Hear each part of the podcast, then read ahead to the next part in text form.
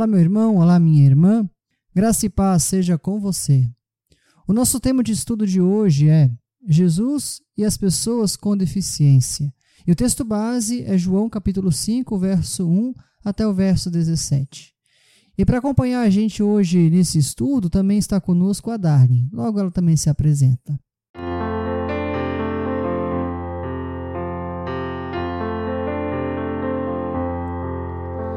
Eu sou o pastor Augusto, pastor na paróquia luterana na Transamazônica, ligada ao Sino do Mato Grosso e filiada à Igreja Evangélica de Confissão Luterana no Brasil e ECLB. Eu sou a Darlene, membro da comunidade Bom Pastor, localizada em Rurópolis.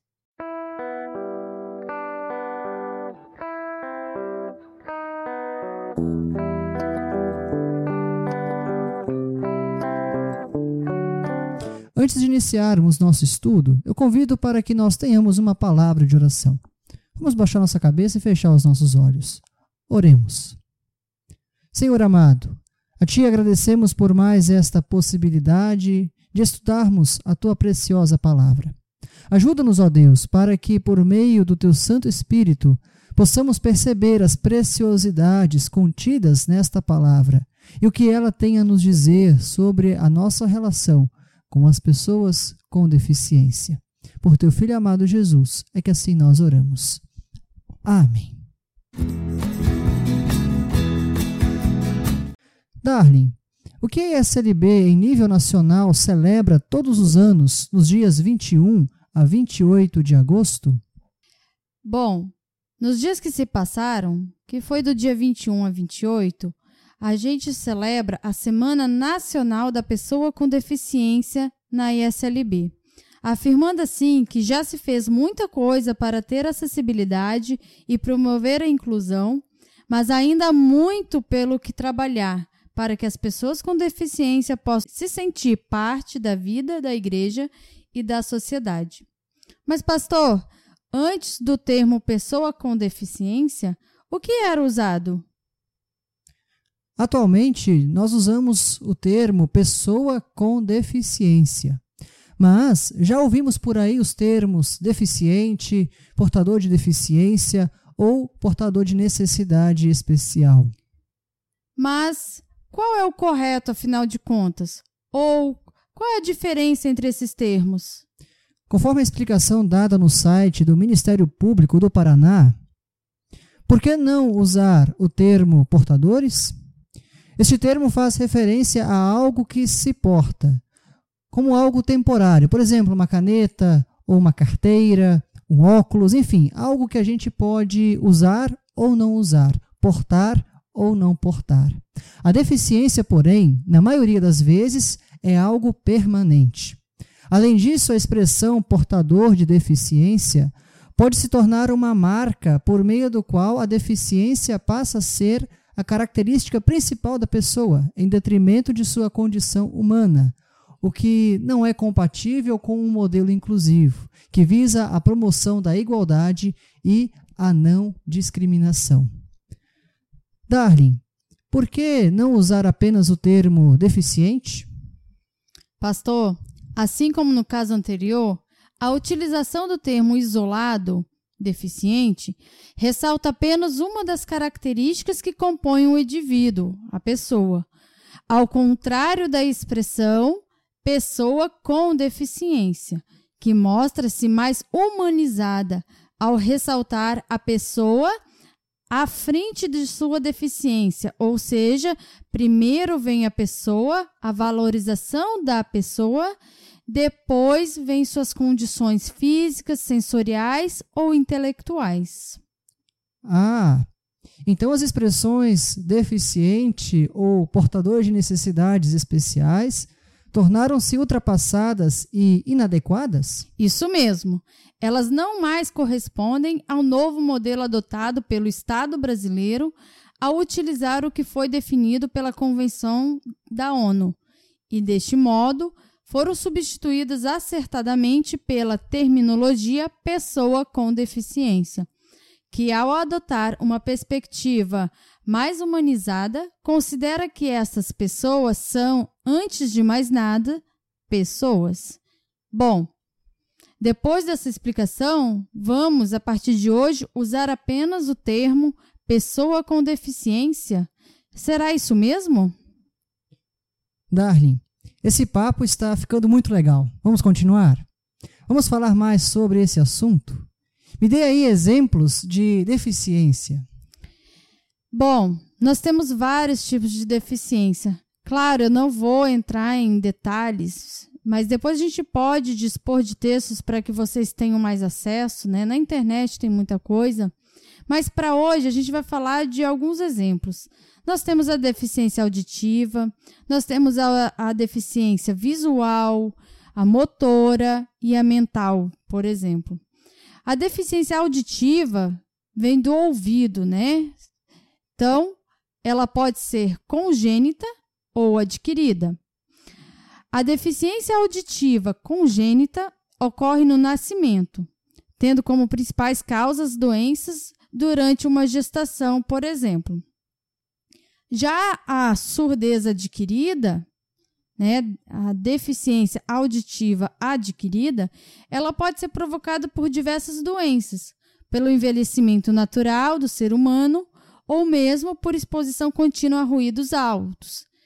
Outros motivos que levam a uma surdez adquirida, por exemplo, o alcoolismo, colesterol alto, doenças, infecções e por aí vai uma lista de motivos.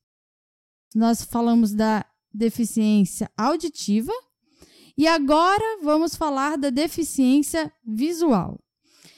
A deficiência visual é caracterizada como comprometimento total ou parcial da capacidade visual de um ou ambos os olhos, que não se consegue ser corrigida ou melhorada com o uso de lentes, óculos ou de tratamentos clínicos ou cirúrgicos.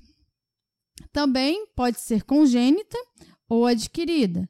Congênita por má formação ocular ou de algumas doenças oculares hereditárias, como glaucoma, ou pode ser adquirida através de traumas, degeneração de córneas, alterações relacionadas à hipertensão arterial ou à diabetes podem ser causas da deficiência visual. Ainda são classificadas como baixa visão, próximo à cegueira ou até mesmo cegueira.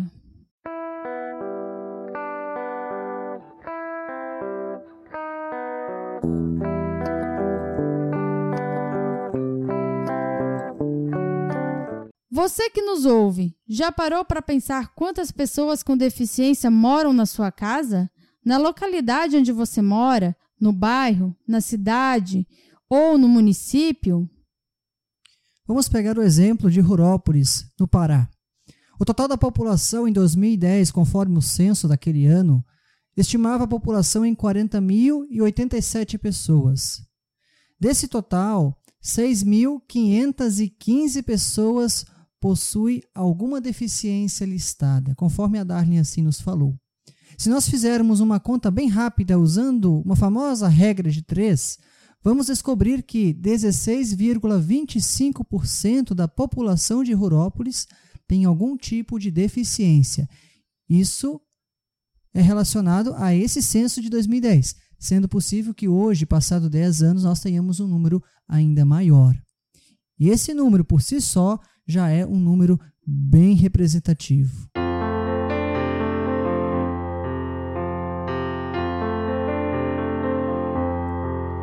Pastor, como Jesus lidou com as pessoas com deficiência na sua época? Será que tinha?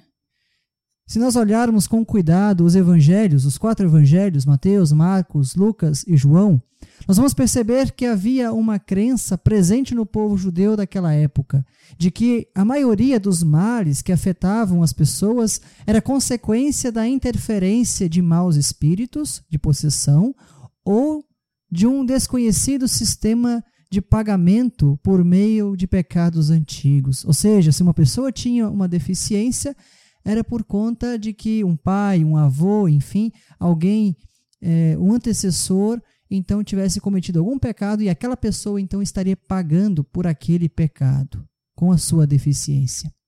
Na Judéia antiga, dos tempos de Jesus, O destino das pessoas que tinham qualquer deficiência era ficar perambulando pelas cidades pedindo esmolas para conseguir sobreviver.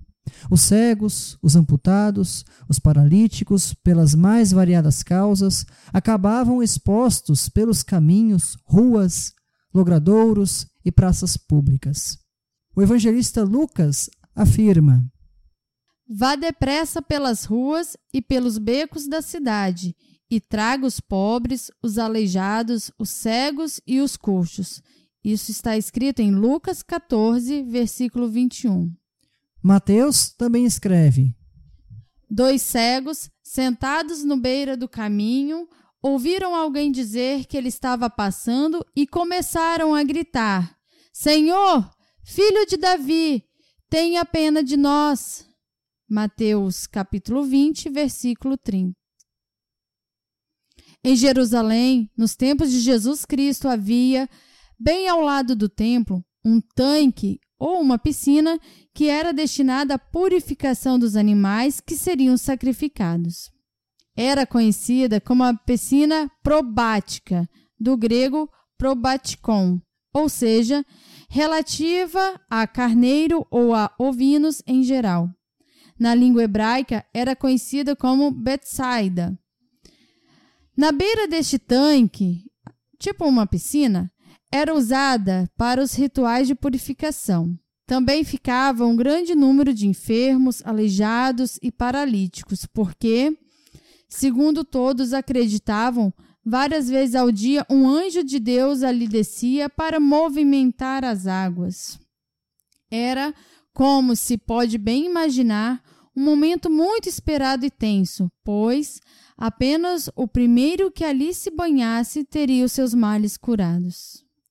Foi exatamente neste ambiente, relatado por João no capítulo 5, verso 1 até 18, que Jesus realizou um de seus famosos milagres, beneficiando um homem paralítico há 38 anos e que nunca havia conseguido ser o primeiro a chegar às águas de Betsaida, por não ter pessoa alguma que assim o ajudasse. Como vimos neste texto, Jesus age em favor deste homem com o simples gesto de ver, ver aquele homem.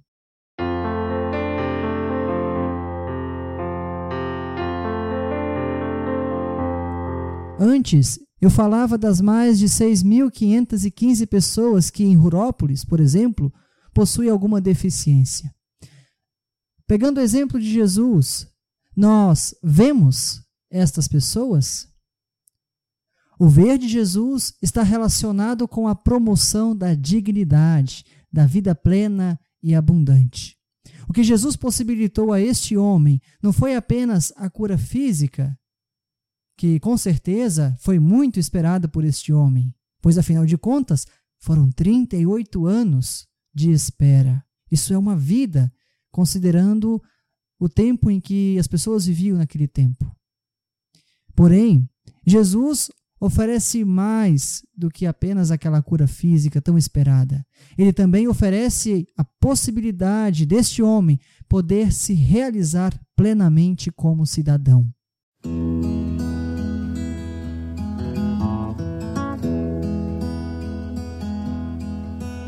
Darling, e você que nos ouve, o que Deus espera de nós é que reconheçamos que a pessoa com deficiência existe e que ela não apenas é um número, como os censos assim classificam, mas que essas pessoas com deficiência possuem uma história de vida, que possuem sonhos, desejos e esperança.